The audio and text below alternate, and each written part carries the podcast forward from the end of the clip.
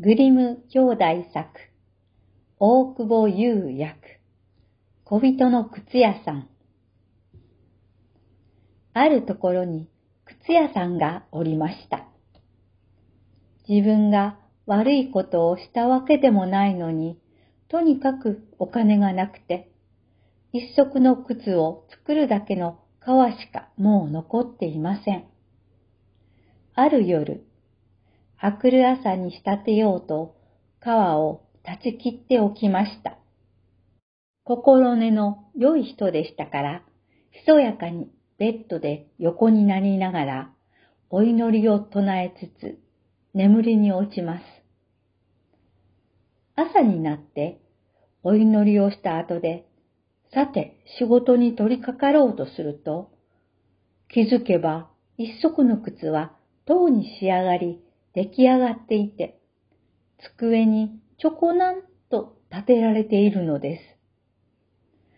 びっくりたまげたその人は、何とも言えずに、間近に見てみようと、靴を手に取りました。素晴らしい出来の靴で、縫い目も寸分間違いなく、まるで匠の手になるもののよう。間もなくお客さんがやってきましたが、もう大満足でしたので、余計にお金を支払ってくれました。つまり、今度は二足分の靴が作れるほどの皮が買えたわけです。そして夜になって、あくる朝、気持ちも新たに仕立てようと皮を断ち切っておきました。ところが、その手はかからずじまい。というのも、起きた時にはもう出来上がっていたからで、お客さんにとっても申し分なし。お金がたんまり懐に入って、次には4足分の靴が作れるだけの皮があがなえました。さらにあくる朝には仕上がった4足の靴。こんな調子がどんどん続いていきます。夜に断ち切っておけば、朝には勝手に出来上がっていて、たちまち暮らしも立つようになり、とうとうお金持ちになりました。クリスマスも近いある夜、川も立ち終わった靴屋さんは、ベッドに入る前に奥さんに言いました。今夜は試しに寝ずの番をして、どなたが手助けしてくれているのか確かめてみるのはどうかね。奥さんもうなずいて、明かりもつけておくことにしました。部屋の隅に潜んで、自分たちの前には服をかけておいて、そこから覗き見るのです。すると夜が更けた頃、目に飛び込んできたのは二人の小人さん。服は何も着ておらず、靴屋さんの仕事机の前に陣取ると、支度済みの仕事に取り掛かり、まずは塗って、チクチクトントン、小さな指で巧みに素早く、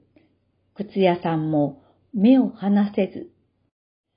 どぎもを抜かれてしまいました。手を止めないまま、やがて出来上がると、机の上にちょこなんと立てて、ぴょんと飛び降りて走り立っていきます。あくる朝、奥さんが靴屋さんに言うには、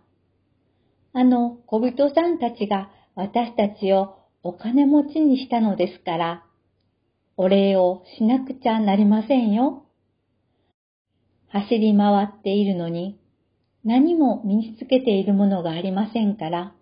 寒そうで叶いません。よろしいですか？小さな下着に、上着に、それから直帰とズボンを縫いますよ。それに一足ずつ靴下も縫いますから、あなたはそれぞれに靴を一足作ってあげなさいな。旦那さんもぜひに、ということで、その夜仕事をやり終えると、断ち切った川の代わりに心尽くしの贈り物を机に揃えておいて、小人たちがどう振る舞うのか見届けることにしました。夜も更けて飛び込んできた小人さんたちが、さあ仕事と思ったところ、見つかるのは川の切れではなく、ぴったり体に合った小綺麗なお召し物。小人もびっくり立ちすくみましたが、たちまち嬉しくなって試してみます。そわそわ、ドタバタ、素敵なお召し物を手に取って着込むと、歌を歌ってくれました。